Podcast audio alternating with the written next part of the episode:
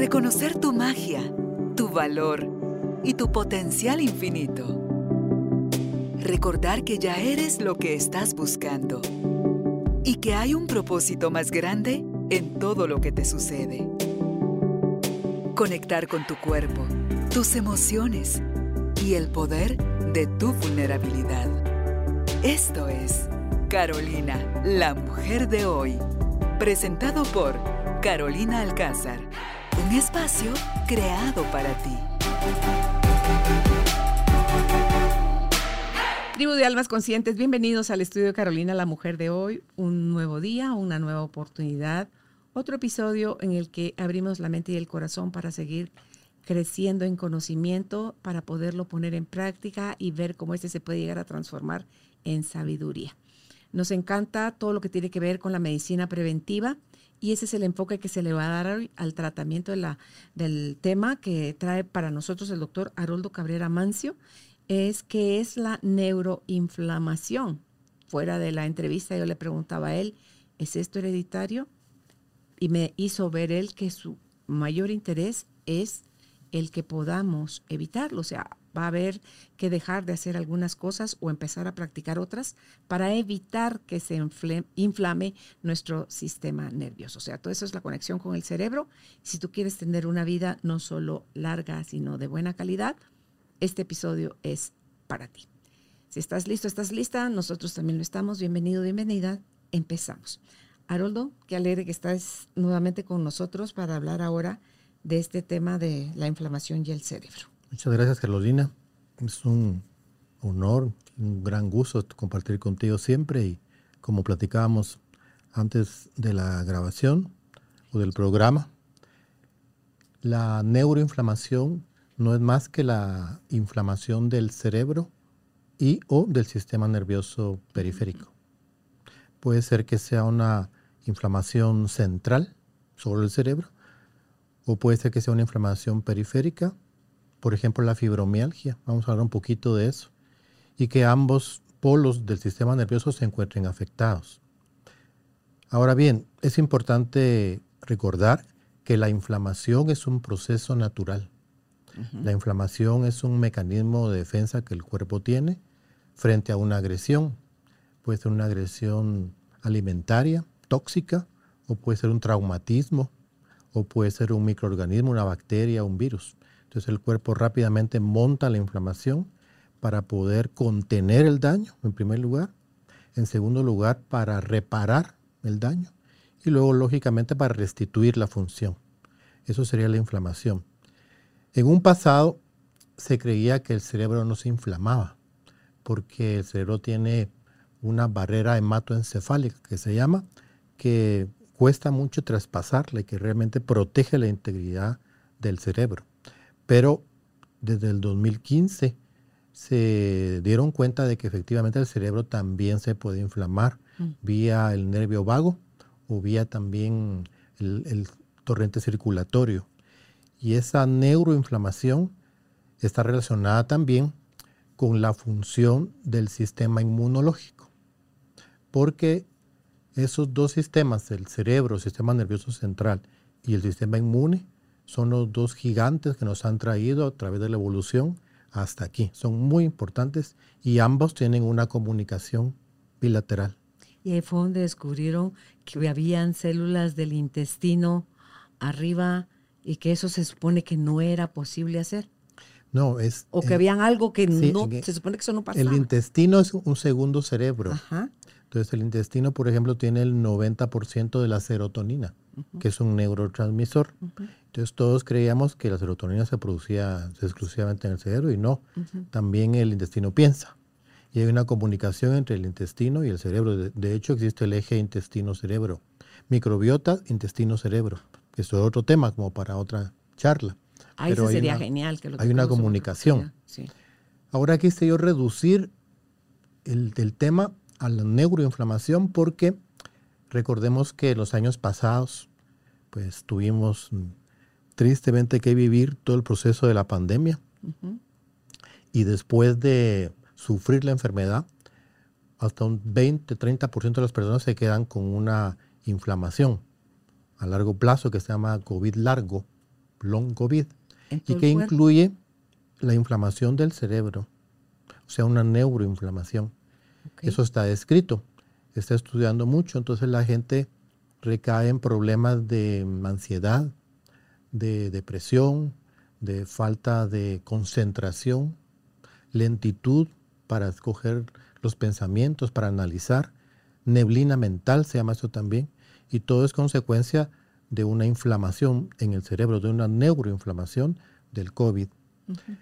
Lógicamente también hay estudios que están publicándose recientemente que también puede ser que haya una neuroinflamación después de algunas inoculaciones, porque el proceso es más o menos similar. ¿Qué es una inoculación? Una inyección,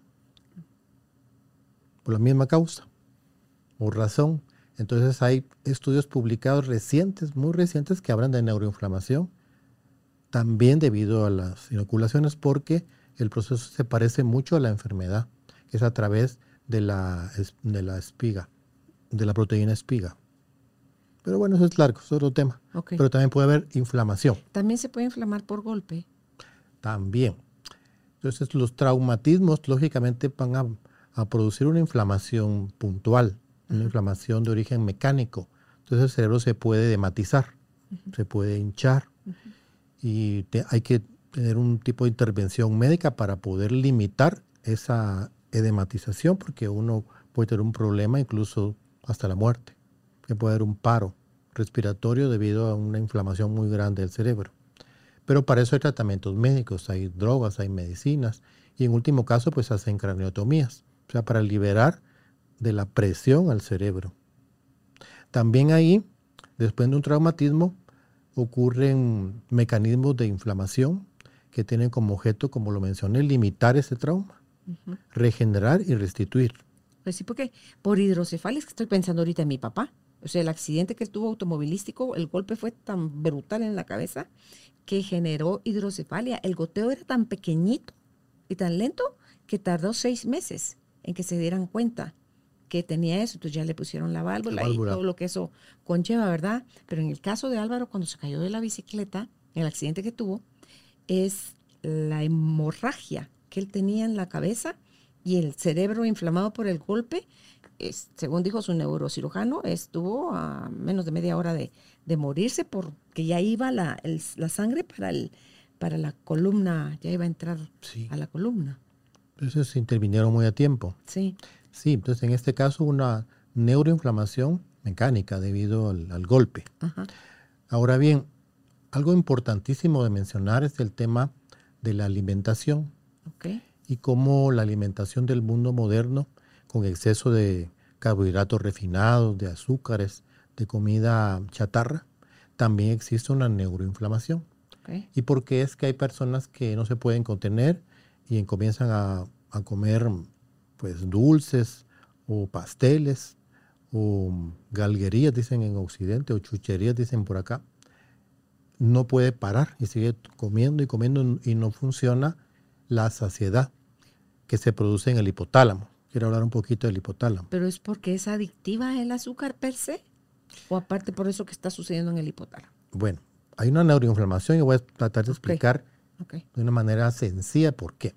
Bueno, recordemos que el hombre no tiene mucho tiempo sobre la faz de la Tierra, relativamente.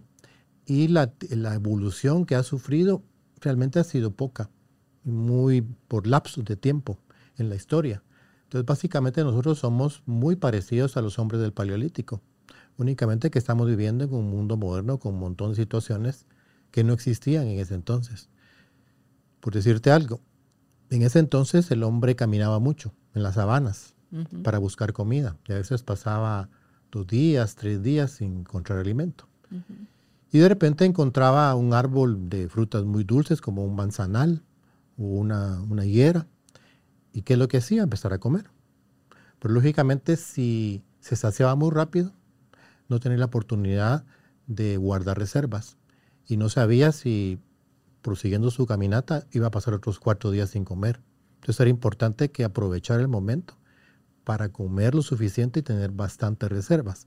Entonces en ese caso empezó a evolucionar el hipotálamo, que es un órgano que está debajo del cerebro, muy chiquitito, que apenas pesa 4 gramos y que dentro de sus funciones tiene el hambre y la saciedad a través de, hormonas como, como, la insulina, como la leptina, como la adiponectina, que son las que avisan que uno ya tiene que parar de comer o que tiene apetito. Pero en este caso que mencioné, en este ejemplo, el hombre tenía que comer mucho para poder guardar energías. Entonces el hipotálamo que hacía se neuroinflamaba.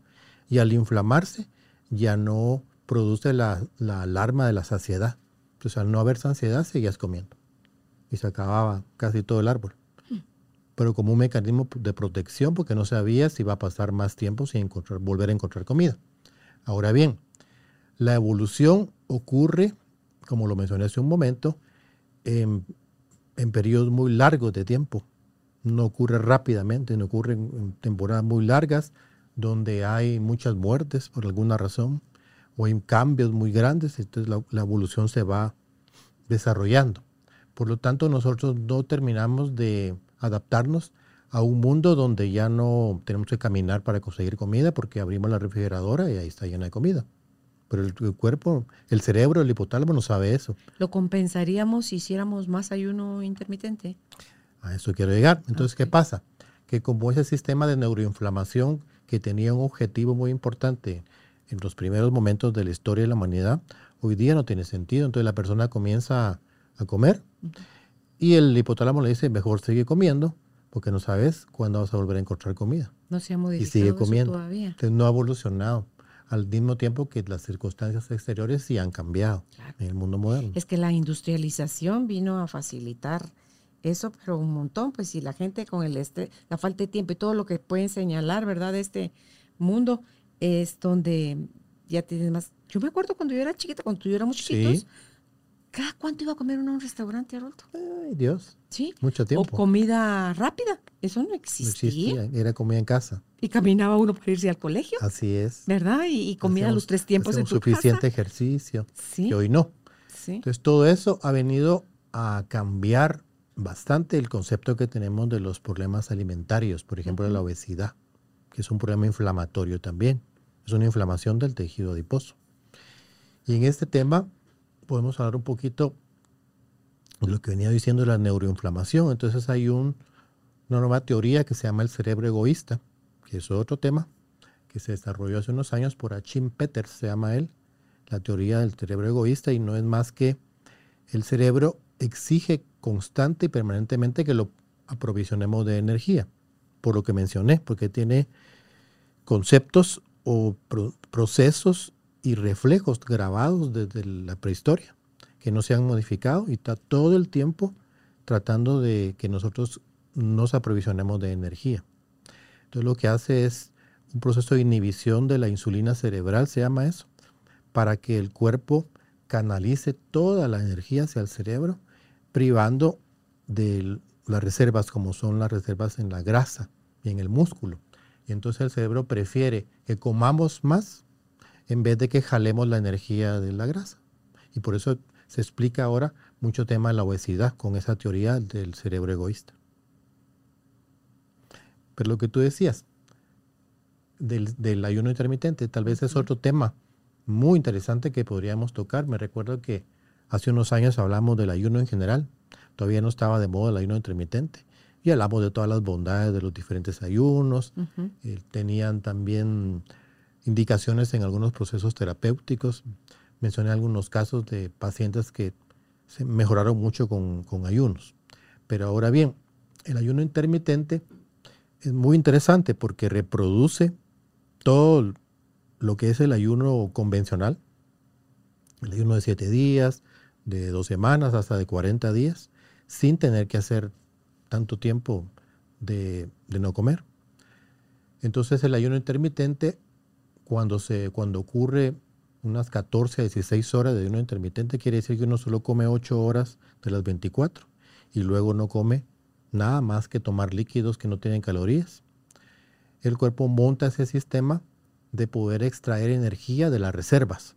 Entonces ahí sí el hipotálamo se desinflama y ocurre esa utilización de, esa energía que está en el, tejido adiposo, que son los cuerpos cetónicos. Entonces uno entra también en un tipo de cetosis que también está de moda, la dieta paleolítica o la dieta cetogénica. Ahora yo bien, tal vez voy a hablar más de un de proponer un estado cetogénico, más de entrar en una dieta cetogénica como que fuera la dieta ideal, porque no es cierto. Entonces podemos nosotros no tener un ayuno de 16 horas, pero podemos hacer unas 10 horas. Y por ejemplo, gente que come tarde y cena como a las 9, 10 de la noche. Entonces al levantarse el otro día a las 7, en vez de comer de un desayuno, puede ir a correr, por ejemplo. Entonces ese, ese sistema de poder correr en ayuno va a estimular al cuerpo a entrar en una cetosis, a poder sacar energía del sistema adiposo y poder bajar de peso, o poder sacar el poco glucógeno que está en el hígado, que también guarda energía, a través de poder ejercer el, el deporte, el ejercicio intenso. Bien, es importante mencionar que la alimentación es clave. Y entonces podemos hablar un poquito de cómo balancear la alimentación para no neuroinflamarse. Mencionamos por un lado que uno puede estar, por ejemplo, viendo un partido de fútbol y sin darse cuenta uno se baja 5, 6, 7 bolsas de, de botanas, de snacks, que lo que tienen es solo calorías, pero no tienen realmente proteínas o algún tipo de beneficio de vitaminas, de minerales para el cuerpo, son solo calorías vacías. Pero el cuerpo igual las aprovecha por lo que mencioné de la neuroinflamación. El hipotálamo se neuroinflama, bloquea la saciedad y uno sin darse cuenta se, se comió 8000 calorías de un solo. Entonces eso produce obesidad, ¿verdad? Y por otro lado, la obesidad que mencioné hace un momento también es inflamatoria. Entonces el cuerpo está totalmente inflamado. Y acidificado. Y acidificado. Y entonces, ¿qué pasa? Sobre la inflamación y sobre la acidificación, sobre un terreno inflamado y ácido, se produce la enfermedad. Entonces ahí provienen enfermedades crónicas y degenerativas del mundo moderno, como la esclerosis múltiple, la esclerosis lateral amiotrófica, como la artritis psoriásica, como el lupus, como el reumatismo, con la artritis reumatoidea, la diabetes, la hipertensión, en fin. Y no digamos las enfermedades propias degenerativas del sistema nervioso central, como el Alzheimer, que hablamos hace un rato, como la demencia vascular, como la correa de Huntington, de todo ese tipo de enfermedades degenerativas que principian con una inflamación del cerebro, una neuroinflamación, pero crónica. Entonces lo que pasa es que la inflamación, mencioné al principio, es un mecanismo que el cuerpo tiene para poder defenderse, para poder limitar una agresión. Pero este mecanismo tiene que activarse y tiene que desactivarse. Pues cuando no se desactiva y permanece conectado todo el tiempo es cuando ocurre la degeneración.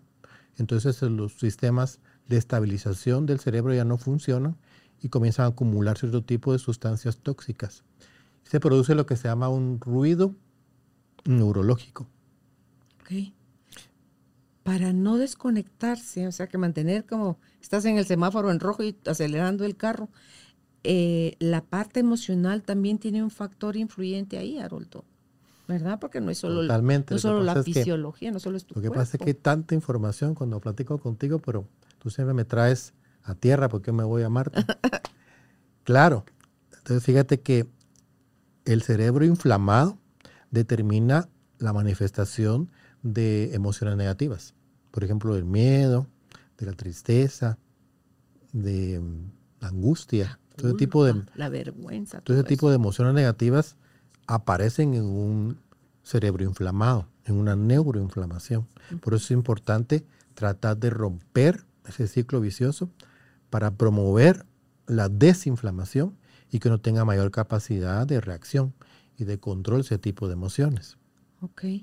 Entonces, para balancear esa alimentación, decías tú, si empezáramos como primer punto, el ayuno intermitente que dices tú que no es necesario de 16, que con que sea de 10 y se y se complemente con ejercicio. ¿No sería como ideal, todavía más chilero, Haroldo, que en lugar de que la gente esté cenando a las 8 o 9 de la noche, aunque hay países en Europa, por ejemplo, que tienen esas, México también, México. de cenar tan tarde, es de que buscaras cómo le vas adelantando a tu hora de la comida copiosa, como puede ser una cena, eh, porque hay gente que su comida importante la tienen en la cena, no al mediodía. Así es. Entonces, porque Malaya que se van a quedar haciendo alguna actividad después de, bueno, son los que sean mega nocturnos. Pero eh, cuando te vas a acostar con el estómago así, más si tomaste unos traguitos o algo, ¿a qué hora dejas descansar a tu cuerpo? No lo dejas descansar. No para de tragar, ¿verdad? Ese es el problema. Entonces se podría, como bien tú dices, evitar comer tan tarde, modificar los hábitos alimenticios, que es uno de los temas importantes que iba a mencionar, para poder identificar cuando uno está neuroinflamado. Pues, ¿cómo podemos saber si tenemos neuroinflamación? Uno, típico, hay somnolencia después de comer. Aquellas personas que tuve en una conferencia el viernes pasado. Entonces, después de la comida, yo, ahí voy a decir qué hice yo yo me di cuenta que muchos compañeros estaban, pero ya que no aguantaban a dormirse en la charla de la tarde. El profesor estaba molesto porque se estaban durmiendo. Claro. Entonces, ese tipo de somnolencia eh, postprandial, o sea, después de comer, es típica de la neuroinflamación. Otra de ellas es los cambios en los hábitos alimenticios, la gente que tiene tendencia a, a tracones de comida, a necesidad de empezar a comer cualquier cosa, en especial de dulces, de chocolates, de botanas o de snacks. Eso también es típico de la neuroinflamación. Y lógicamente, además de eso, también está la neblina mental, que es la imposibilidad de poder hilar pensamientos coherentes, que hay palabras que uno no recuerda, nombres, para poder estructurar bien una charla como la que tenemos ahora. Este también es un tema de neuroinflamación. Me reuní con un amigo recientemente y me di cuenta que tenía problemas para, encontrar algunas palabras.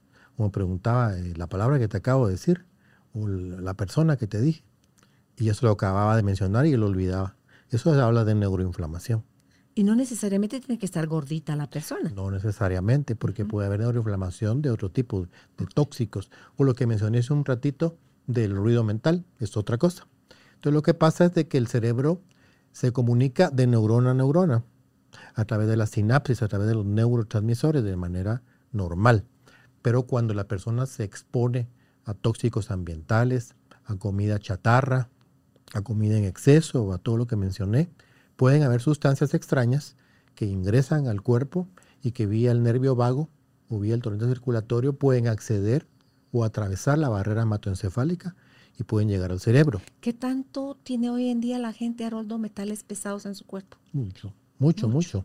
Son sustancias tóxicas que pueden producir también ruido mental, ruido cerebral. Entonces, entre esa comunicación neurona-neurona se meten esas sustancias y bloquean la comunicación. Entonces, es como, por ejemplo, cuando uno está en un área de wifi y de repente se corta o llega de manera intermitente, eso uno no puede ver bien la pantalla de la computadora porque no hay buena señal. Igual ocurre en el cerebro cuando hay ruido. Y eso se da cuenta uno o las personas que lo rodean cuando uno empieza a interactuar y que no está actuando normalmente.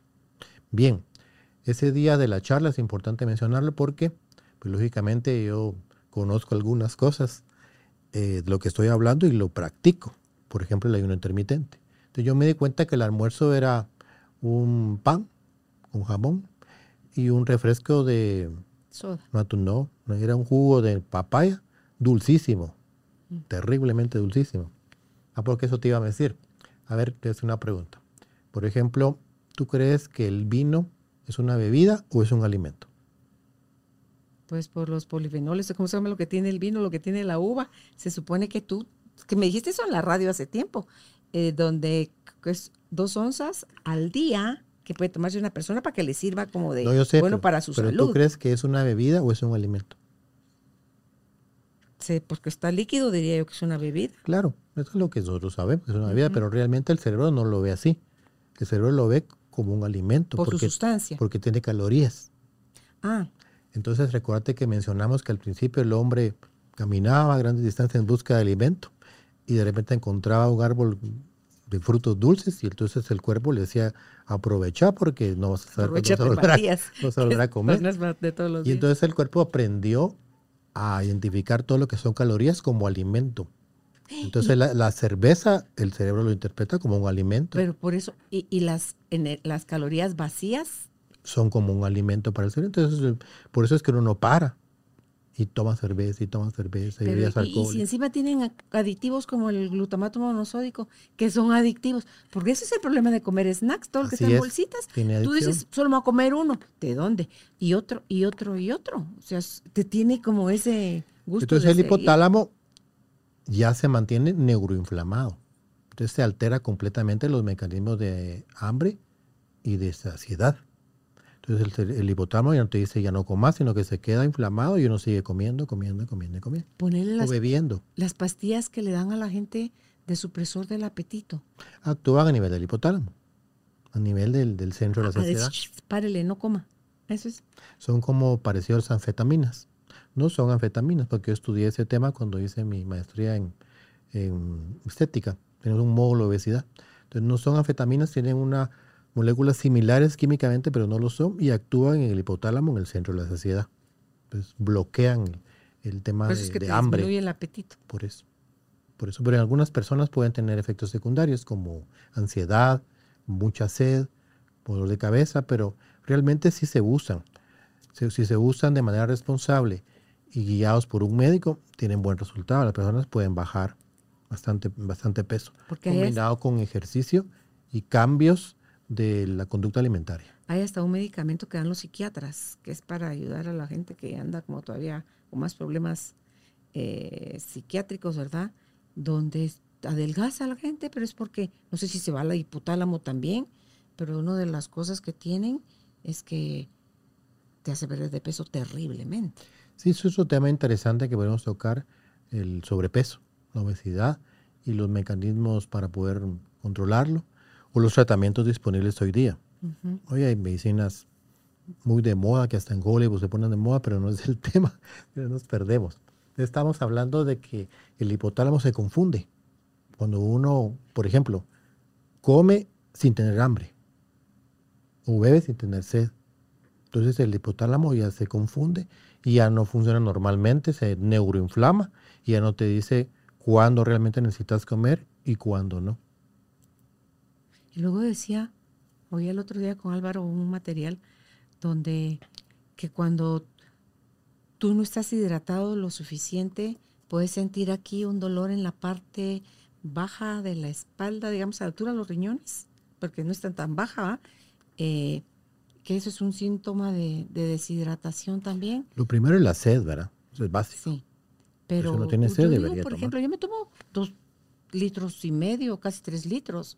Otra al cosa día, importante, pero no el los agua. dosifico durante todo el día. Pero lo importante de otra cosa, el agua es de que el agua es hiposmolar. ¿Es y que? Hipoosmolar. O ¿Qué sea que su osmolaridad es la, la capacidad de poder atraer cargas minerales. Es baja. Ah. Entonces, por eso es que uno debería tomar agua mineralizada para que tenga más tiempo en circulación, para que se pueda aprovechar más, porque si uno toma un agua vacía, que no está mineralizada, simple, simplemente uno lo toma y pasa. Y no te hidrata. Por eso oía también otro material con Álvaro con, que hablaba de los beneficios de la sal céltica y la sal del Himalaya, Así es, por esos minerales y todos los es. beneficios que tienen. sí. Entonces uno debería idealmente tener su vaso de agua y echar unos granitos de, sal del Himalaya. Sí. Entonces, eso tendría mucho más provecho que solo tomarse el agua que entra y sale, que no hidrata. Bien, entonces, ¿cómo podemos hacer?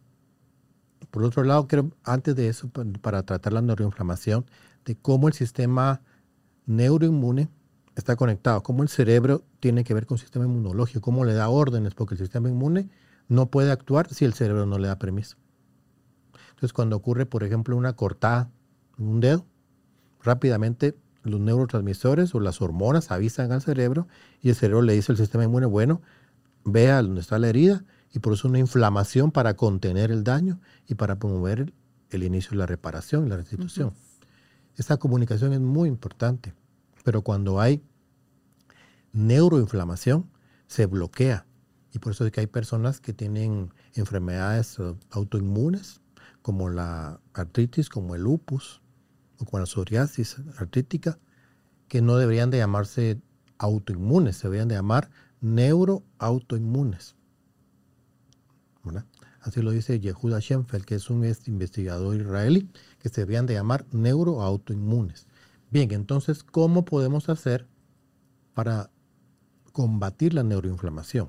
Entonces, número uno, hay un probiótico que se llama Bacillus subtilis, pero no es, no es un probiótico común que lo podamos obtener comiendo o en suplementos, que lo podamos comprar, sino que es un probiótico, es una bacteria que se encuentra en la tierra.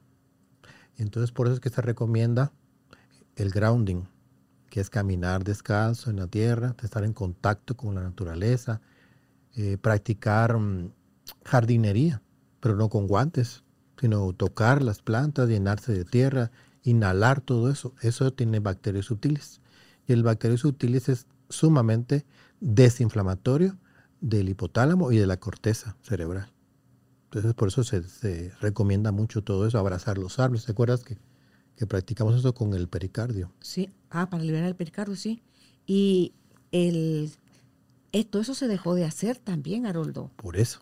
Ahora todo es asfalto. ya no hay contacto con, el, con la pasto, con la naturaleza, con la tierra. Ajá. Por otro lado... ¿Equivaldrá igual si es en la arena, por ejemplo, en el mar, en la playa? También, también en la arena y en la tierra. Ahora recordemos que el cerebro pues es una pila que produce campos electromagnéticos pequeños mm. y que la tierra también tiene un campo electromagnético. Entonces cuando estamos en contacto directo con nuestros pies, hacemos tierra y ayudamos a estabilizar nuestro campo electromagnético. ¿Ves que venden estos pads para que pongas ahí tus pies descalzos, por los que viven en el edificio, por ejemplo? Yo tengo en mi cama un pad del tamaño del largo de la cama que está conectado a, tierra en el, el tomacorrientes. ¿Ves que traen tres piezas? Dos donde entra la espiga y el, y el oído que es redondo, ahí se conecta. Y, y entonces yo duermo sobre eso todas las noches. Tengo uno en mi, en mi estudio aquí en la casa, eh, donde pongo, para descargar. Estoy trabajando ahí, ahí estoy descargando también, o en el jardín, ¿verdad? Cuando salgo con el perro. Lo ideal es el jardín. Ahí estoy descalza, sí. Y descalza, sí. Pero a falta de tener tú el jardín. Y Entonces son, son dos cosas. El bacterio subtilis, me lo mencioné. Tocando la tierra. Y el, el grounding, porque también entramos en contacto con el campo electromagnético de la Tierra. Ok. Entonces, otra cosa importante que podemos mencionar para trabajar la neuroinflamación, que va de la mano con esto, es la meditación.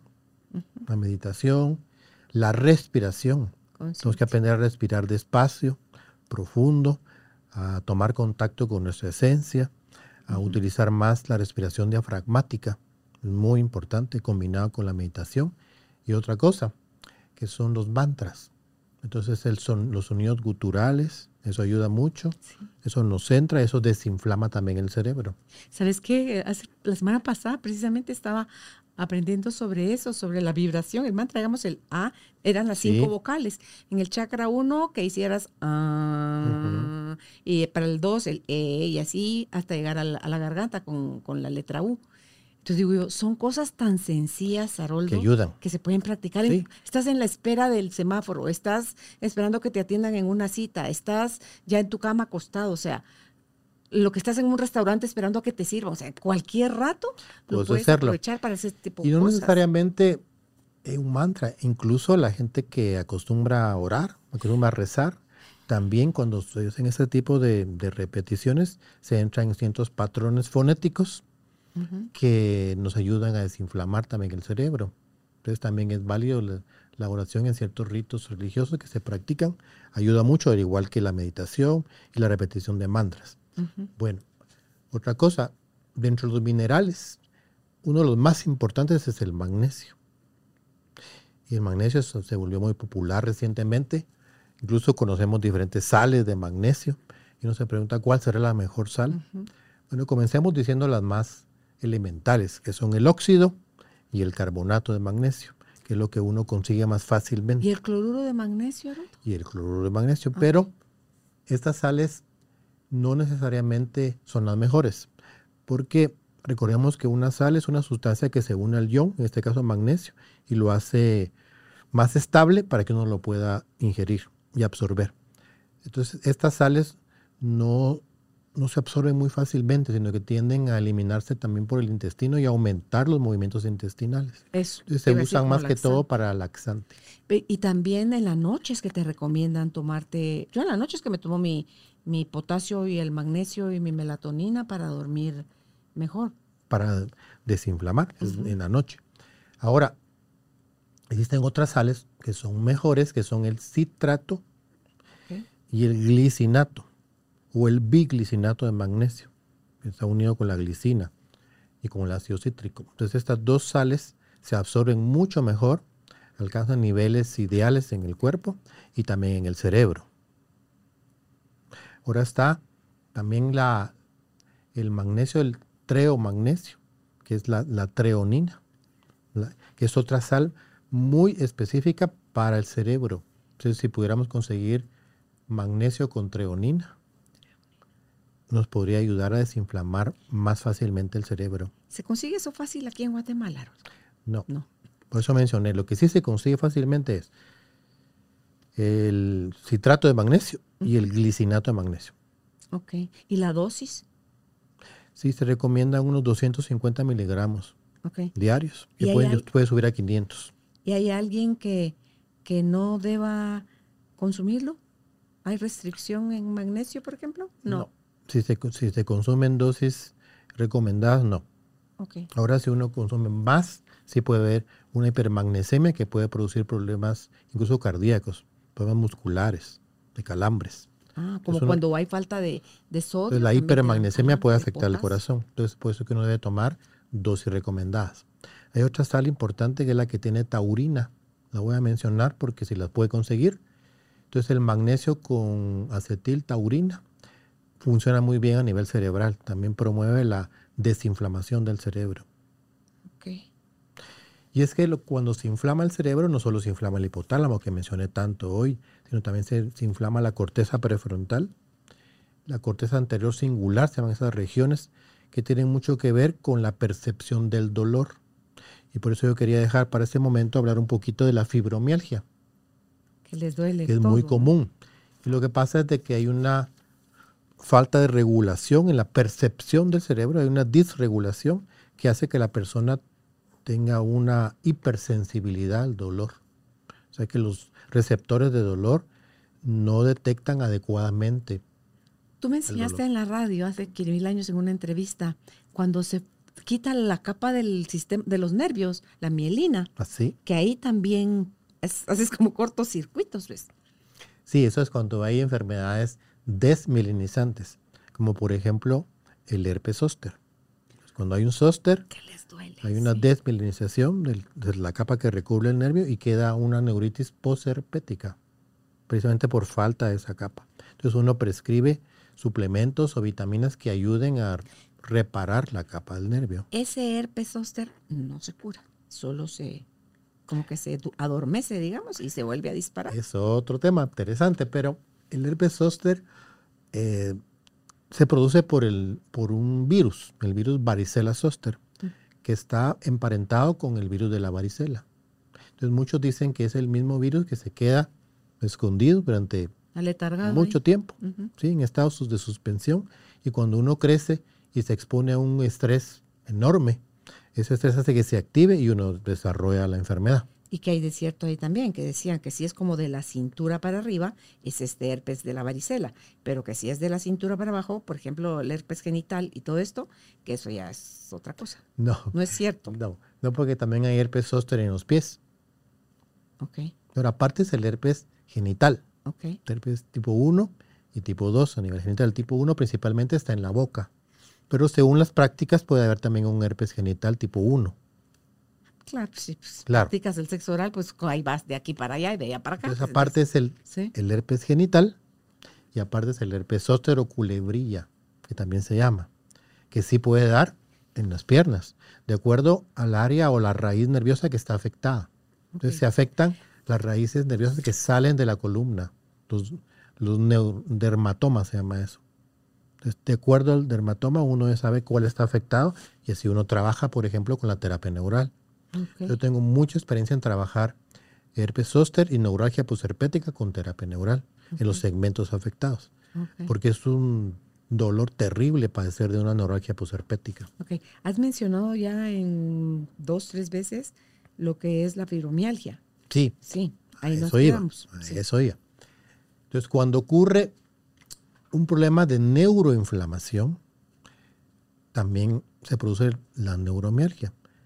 La fibromialgia, que es un problema de, de los receptores de dolor, que no tienen una adecuada coordinación con la corteza prefrontal y la corteza anterior del cíngulo, que están en el cerebro. Entonces, cuando se inflama ahí, hay más posibilidades de producirse una fibromialgia. Pero también la fibromialgia tiene mucho que ver, por eso mm, hablamos muy bien al principio del, del, proyecto sentido. Mm. Entonces, cuando, cuando la madre se expone a un embarazo difícil, cuando tiene mucha miedo, cuando tiene depresión o cuando tiene mucho desorden alimenticio, todo eso pasa al, embrión, al feto. Entonces uno ya se expone a una, a una neuroinflamación desde bebé, desde que es feto, desde que es embrión.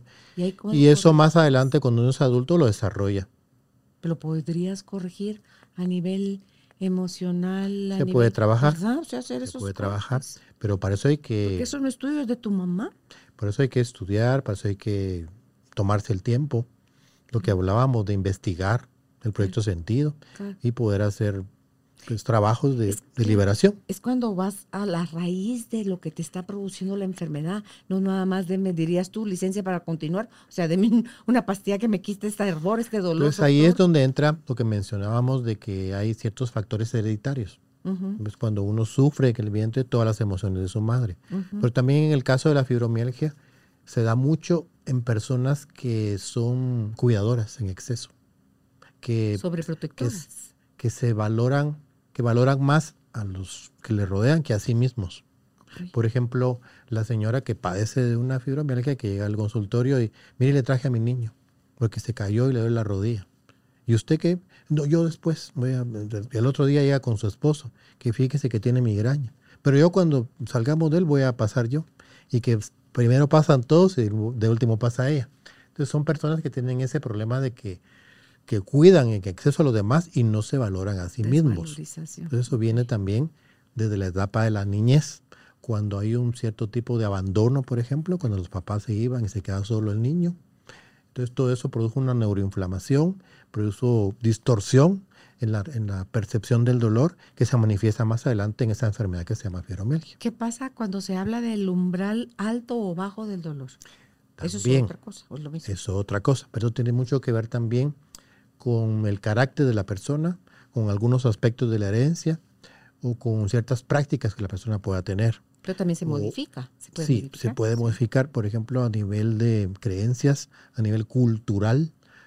No es mentira decir que en el interior hay mucha gente que, que es indígena y que soporta más el dolor que cualquier citadino. Eso es mentira.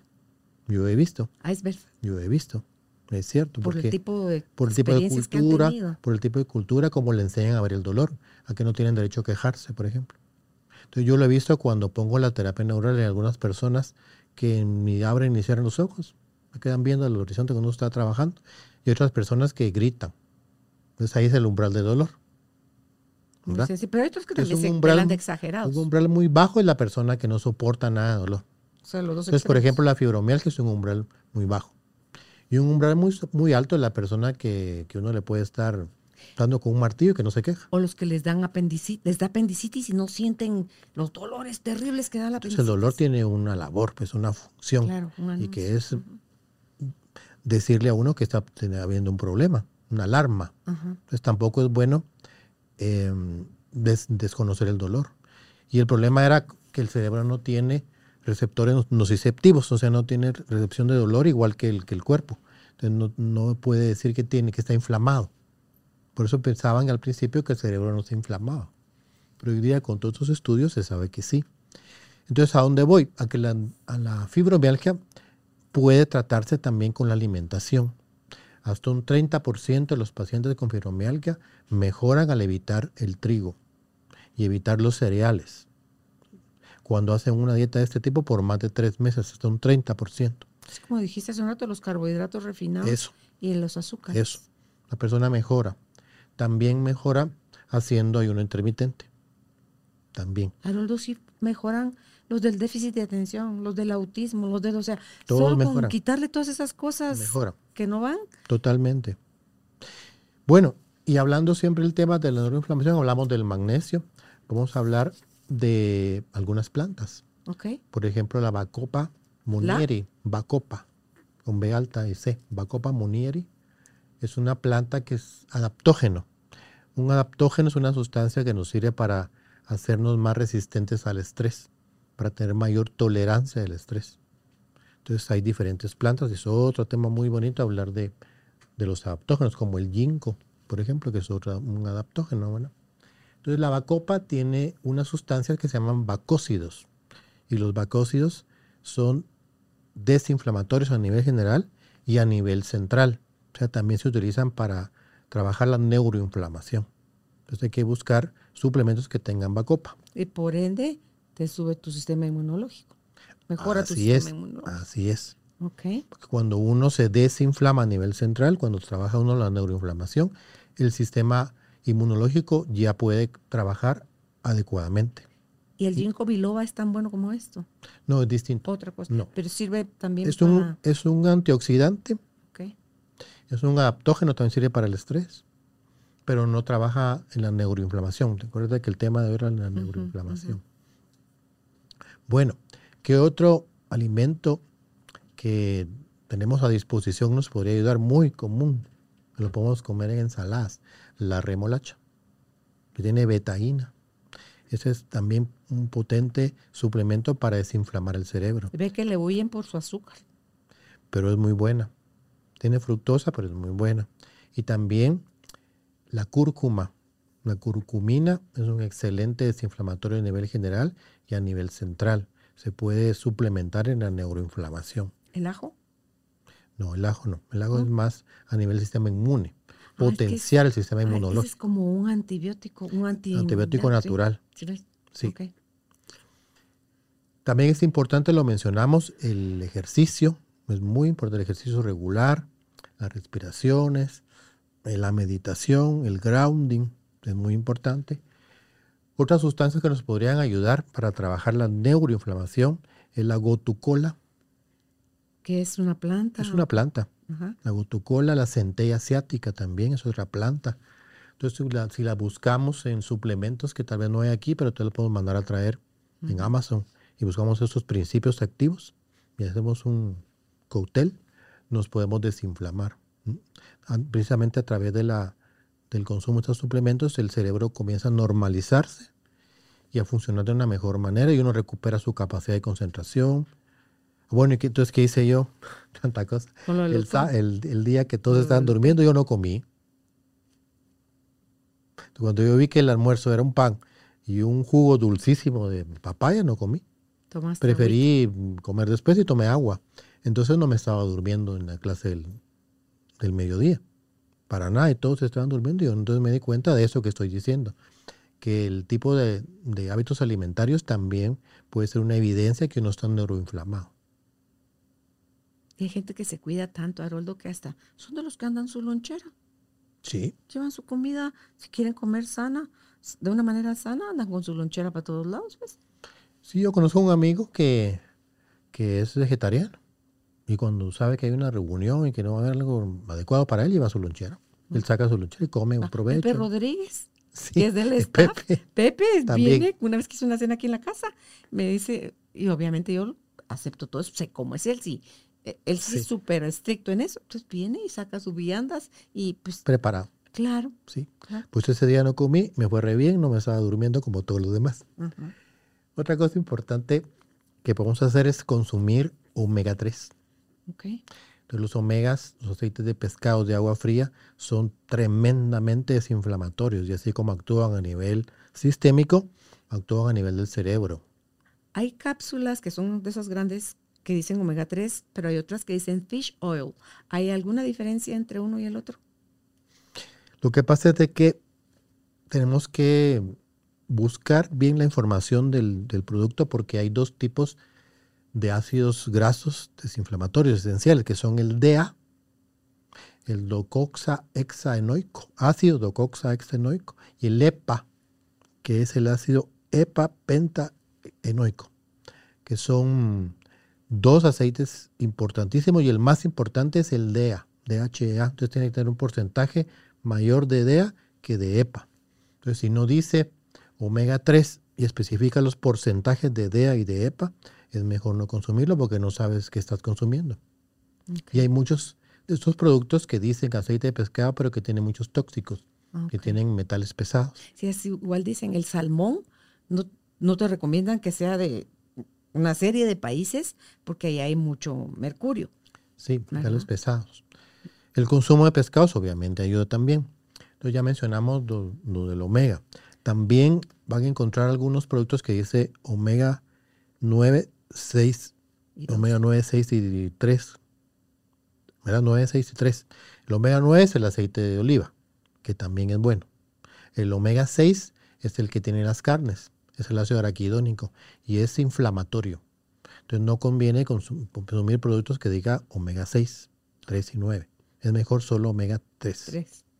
Sí, y ahorita que dijiste lo del aceite de oliva, eh, oía lo de un estudio que hicieron sobre estos grupos que agarraron, donde con la dieta mediterráneo, al grupo A, digamos, y en, en promedio, este grupo consumía un litro de aceite de oliva a la semana. Y las, los midieron por cinco años, versus el otro equipo que no tenía ninguno de esos cuidados, la diferencia fue, fue grande. Entonces, sí le dan mucho énfasis a que consumas crudo, incluso cocido, decía este doctor. O sea, que, es que humea, cuando usted está cocinando puede humear y entonces ahí ya le quitó el valor nutricional al, aceite de oliva. Y él dice, eso no es cierto. El aceite de oliva usted lo puede usar para cocinar o para comérselo crudo. Claro. Pero sí, cómalo con, de verdad, es muy, seriamente. Tiene mucho beneficio. Sí, sí. Mucho, mucho beneficio. Entonces lo podemos consumir también. Es importante el consumo de alimentos de todos los colores. Sí. También, verduras, frutas, todo eso provee minerales, vitaminas que nos van a ayudar a trabajar sobre la neuroinflamación. En realidad es un tema común, con lo que mencioné ese día de que me di cuenta que las personas estaban durmiendo después de comer, que la mayoría tiene menor o mayor grado de neuroinflamación. Lo que mencioné de la neblina, de no poder concentrarse, o gente que esté estudiando y que me llega mucho. Y dice, fíjate, doctor, que yo no me puedo concentrar. Cuando yo siento ya estoy en otra cosa, yo tengo que estudiar en la noche, o me da sueño, ¿qué hago? Entonces es pura neuroinflamación. Entonces hay que montarle un protocolo de manejo, de, participando por la alimentación, por los suplementos y por las plantas. ¿Y qué tan rápido te desinflamas dependiendo del nivel de inflamación que tenés o dependiendo Dependiendo del nivel de inflamación que tenés. Claro, dependiendo. Pero lógicamente si uno se somete a un buen plan guiado, con acompañamiento, uno en unas seis semanas puede notar cambios. Ay, rápido. Bueno, no cambios inmediatos. Solo con el hecho de comer diferente, de adoptar nuevas conductas alimenticias, empieza a suceder un cambio. Haroldo, la dieta del Mediterráneo sigue vigente, sigue siendo la estrella, sigue... Sigue muy vigente, aunque te, digo yo que prefiero la dieta paleolítica. Ok. Que eso es, tuvimos también un También ya tuvimos una, plática, lo podemos buscar. Sí, ok.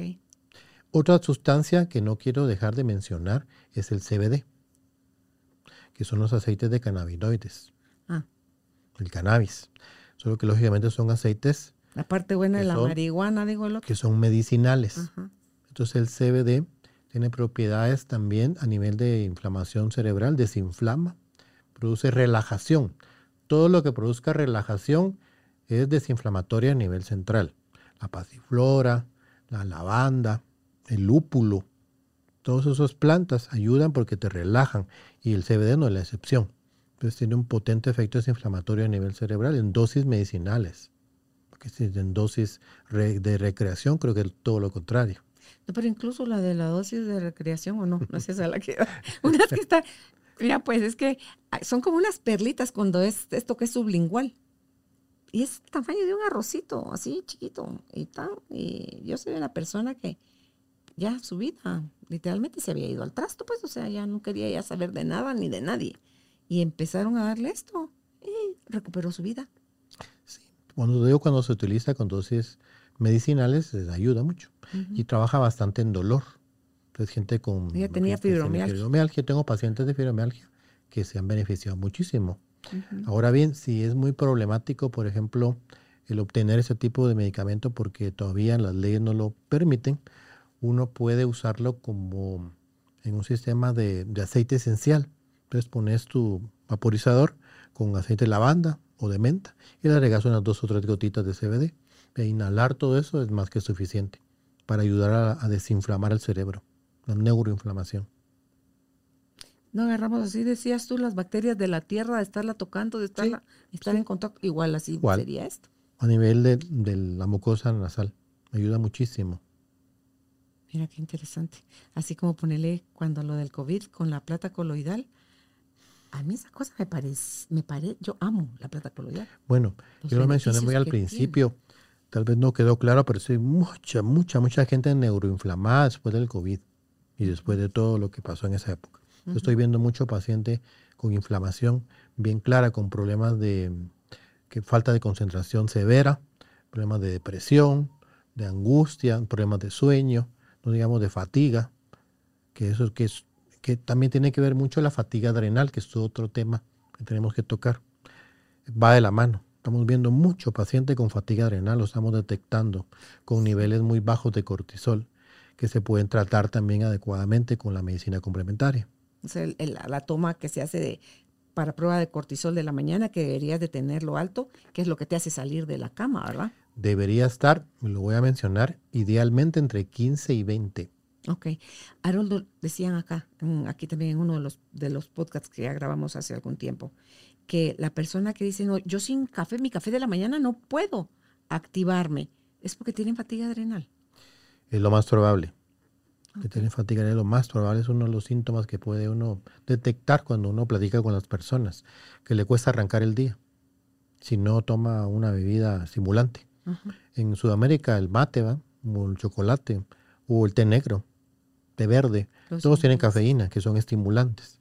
También lo podemos detectar en la entrevista. La fatiga adrenal creo que es un tema muy, muy importante que no podemos dejar pasar, que hay que retomar con todo lo nuevo que hay, de la mano con lo que mencioné, el COVID largo. O incluso el tema podría ser COVID largo, que podríamos platicar. del COVID. Y amarrarlo con lo que es la fatiga adrenal. Bueno, ya hablamos de la neuroinflamación que también va de la mano. Quiero recalcar el tema del, dolor. Fíjate que hicieron un experimento con unas ratitas. Les produjeron una herida, no recuerdo exactamente de dónde, el grupo A y el grupo B, que les producía intenso dolor. En el grupo A les dejaron comer libremente, lo que quisieran.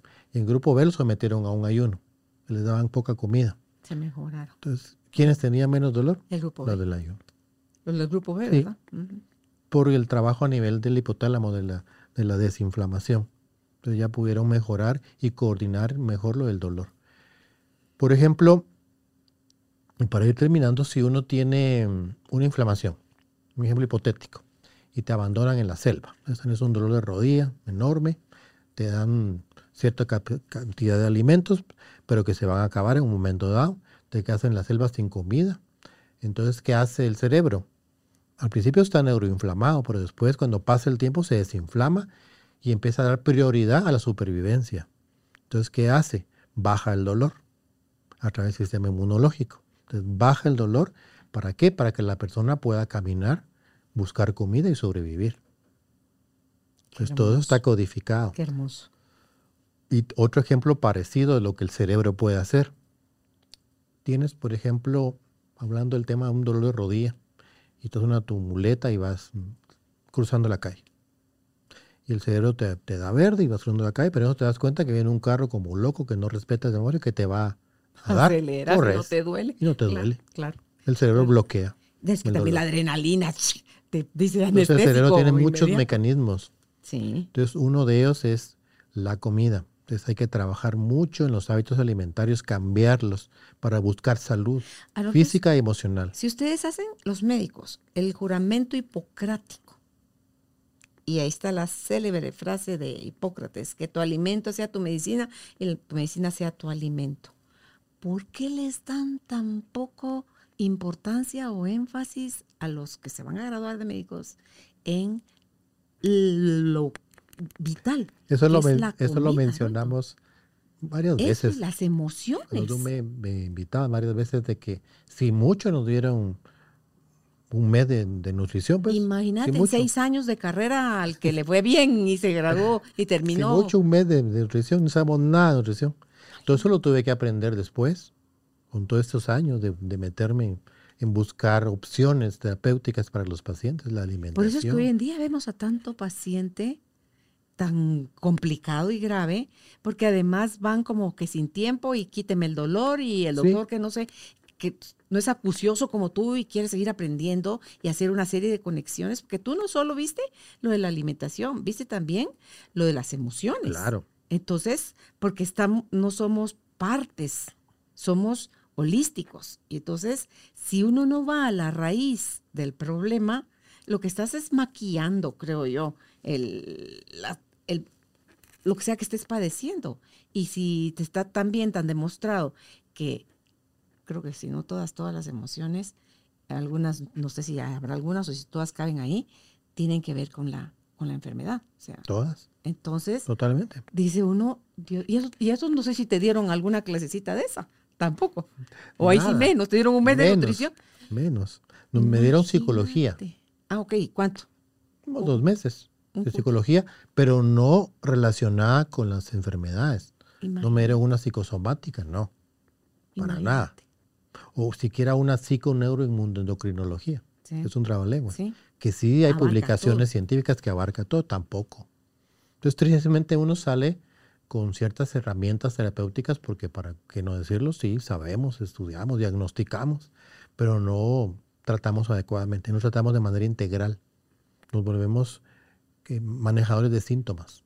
Solo damos anti tal cosa, anti tal otra, pero no llegamos al fondo, como tú dices tratando de escuchar al paciente y tratando de educarlo para que vaya modificando esos malos hábitos y se vaya curando. Y, y como no es, la idea no es pelear con el medicamento, sino que es buscar la raíz, ir más allá de, de qué me quita el dolor ahorita, doctor, porque me urge, es eh, que, la, que la gente vaya entendiendo que si tu cuerpo está descompensado de neurotransmisores, pues habrá que darte algún medicamento que los vuelva a regular, a nivelar, Claro. pero que vamos a hacernos conscientes también de la parte emocional, vamos a hacernos conscientes de la parte alimenticia y de en dónde, cómo son mis tiempos de comida, con quién estoy comiendo y todo eso, tengo algún propósito de vida, qué sentido tiene mi vida y todo eso, Es importante, es ¿verdad? integral. ¿sí? Entonces, decir uno, no me voy a curar para un ratito, me voy a curar.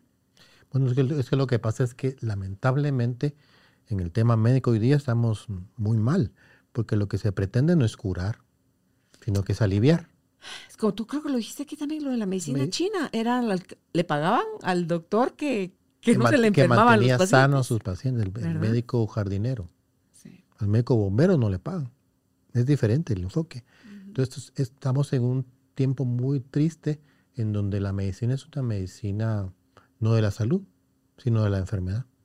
Porque en, última instancia no pretenden que se cure, sino que se mantenga aliviado Claro. con los medicamentos. Entonces no se habla de todo esto, que es lo que en realidad cura. Uno combina todo.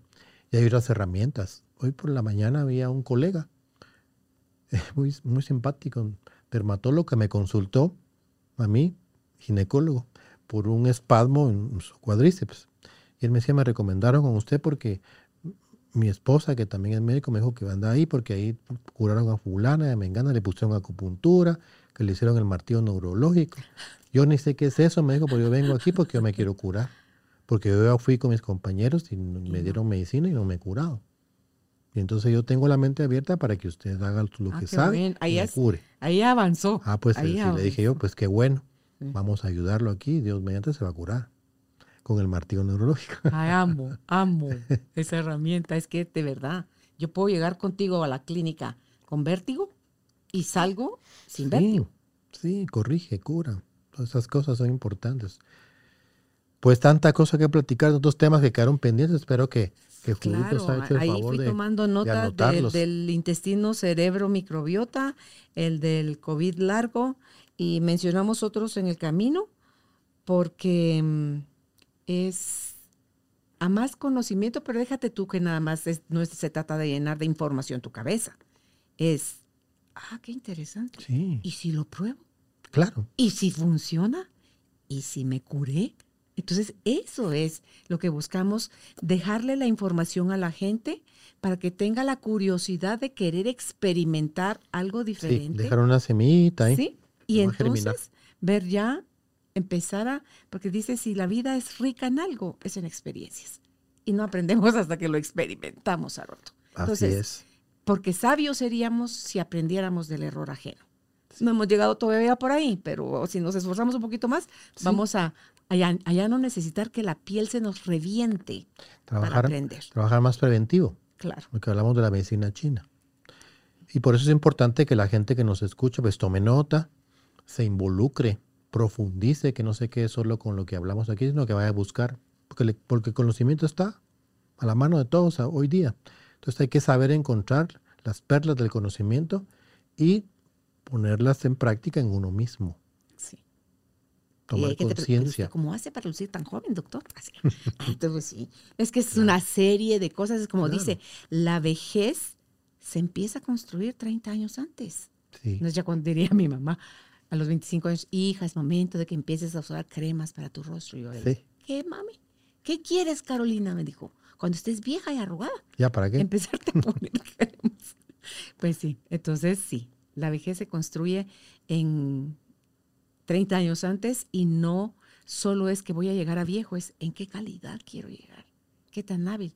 Álvaro tenía una tía que a los 90 años, Haroldo, ella enhebraba la aguja sin lentes. Nítida. Sí, tú, tú decís.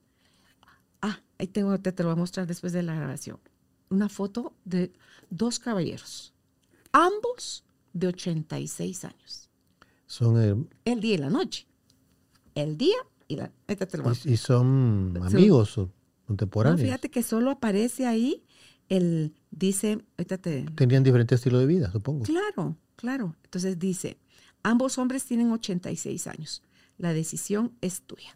Mira un cuerpo y mira el otro. Se los voy a pasar Así. a producción, o sea, Tati, para que suban la, la foto esta que estoy comentando y vean, este señor de 86 años que está en ese estado, no es gratis, pues, o sea, No, trabajaron. trabajó, hizo ejercicio, Claro, comió sano, claro. descansó, se divirtió, amó, se dejó amar, o sea, son una serie de cosas que dices tú, ahí está el resultado y ahí va caminando. Entonces creo que es importante recalcar que si algunos de los que nos están escuchando se ha dado cuenta que tiene neblina mental, que tiene mucho sueño después de comer, que le cuesta coordinar los pensamientos o que tiene necesidad de com- comer compulsivamente, seguramente está neuroinflamado y que debe poner un alto y de buscar ayuda, porque no puede vivir así, porque esa neuroinflamación más adelante, un tiempo pues no sabemos cuánto, puede desarrollar un- una neurodegeneración y entonces presentarse ya con Parkinson, con Alzheimer o con una esclerosis lateral amiotrófica. ¿Sabes? Estoy pensando, no sé cuánto eso puede afectarte también tus huesos, la calidad ósea. Todo. Todo porque todo va de la mano. Porque recuérdate que mm, los huesos necesitan cierta alcalinidad para ser huesos fuertes. Entonces, con una dieta ácida, para poder neutralizar ese exceso de acidez que estamos ingresando, tenemos que sacar de las reservas valiosas de alcalino, De del hueso, huesos. el calcio. Y entonces todo eso descalcifica. Y vuelve un hueso muy débil. Osteo- Osteopenia, osteoporosis. La dieta también es importante. Sí, sí. Así que, pues gracias, Haroldo, por haber traído para nosotros toda esta información que siempre al final la medicina preventiva va a ser más larga, porque la gente, por ejemplo, cuando hablan de comer orgánico y todo esto, dice es que es comer sano es más caro. Pero ¿y qué quiere? Claro. Y, pero después ¿qué va a salir más caro todos los medicamentos que va a tener que tomar. Claro, y con la salud de chalata. Claro. Y, y a veces esperas hasta que de verdad ya no te puedes levantar. Entonces es una inversión en salud, Sí, la comida. claro. Y es disfrutar lo que haces. Si tú misma te vas a preparar tus alimentos, disfrútatelo mientras lo haces. Cuando te los comas, disfrútalos, Claro. compártelos, eh, sonríe. Había la semana pasada un podcast donde decía que idealmente, Haroldo, las personas deberíamos de comer en silencio. Estamos reunidos varios en la mesa, Hay pero una, calladitos. una mejor digestión. Sí, que hasta eso afecta. No es solo es que, ah, qué, qué alegre la pasamos y qué rico comimos. Y peor si platican noticias negativas Imagínate. O te enojaste por lo que te... o, o viendo el noticiero con todas las noticias Sí. tétricas del día. Sí, Sí. hay la gente que come leyendo el periódico, que come viendo la televisión, los noticieros, que ven las noticias antes de irse a dormir. O sea, por amor de Dios. O sea, Con hagámonos ciertas conscientes, cosas hay que hacer cambios. claro, de todas las cosas que estamos, hacernos, estamos haciéndonos para fastidiarnos la vida. Pero si paramos, empecemos con un hábito. ¿Qué es lo menos que puedes hacer tú hoy, aquí y ahora, con lo que ya eres, ya haces y ya tienes para empezar a ver cambios en tu vida? Así es. Empieza por un cambio chiquito. Y cuando ya lo hayas dominado, agrégale otro. ¿Te acuerdas del Kaizen? Sí, el Eso jap- es- es japonés, ¿verdad? Un cambio a la vez, poco a poco, hasta que cambiemos totalmente. Sí. Así que gracias por, por haber estado con nosotros. Claro que sí. ¿Y dónde pueden ustedes contactar al doctor Haroldo Cabrera Mancio? Si es en Facebook, está como IMC eh, Cabrera Mancio. En Instagram, no, en Facebook, IMC Cabrera Mancio. En Instagram, arroba IMC Cabrera Mancio. La página web es www.imcguate.com. Y si es al WhatsApp, más 502 5515 4471. Repito, más 502 5515 4471. Será hasta un próximo encuentro. Si encuentras esto de utilidad para alguien que conoces y quieres mucho, compártele, envíale este, esta información para que también pueda aprender igual que tú, pero más allá del conocimiento, busca practicarlo y verás las grandes diferencias que van a empezar a suceder en tu vida. Dale me gusta al episodio y suscríbete a nuestro canal, dale clic a la campanita, así te podemos avisar cuando hay un episodio nuevo. Todo eso es lo que nos ayuda a seguir produciendo todo este tipo de material para ti. Que estés bien, un abrazo a la distancia, bendiciones. Gracias por ser parte de esta tribu de almas conscientes. Comparte este episodio para que juntos sigamos expandiendo amor y conciencia. Recuerda visitar nuestra página www.carolinalamujerdehoy.com.gt. Encuéntranos también en redes sociales como Carolina la Mujer de Hoy.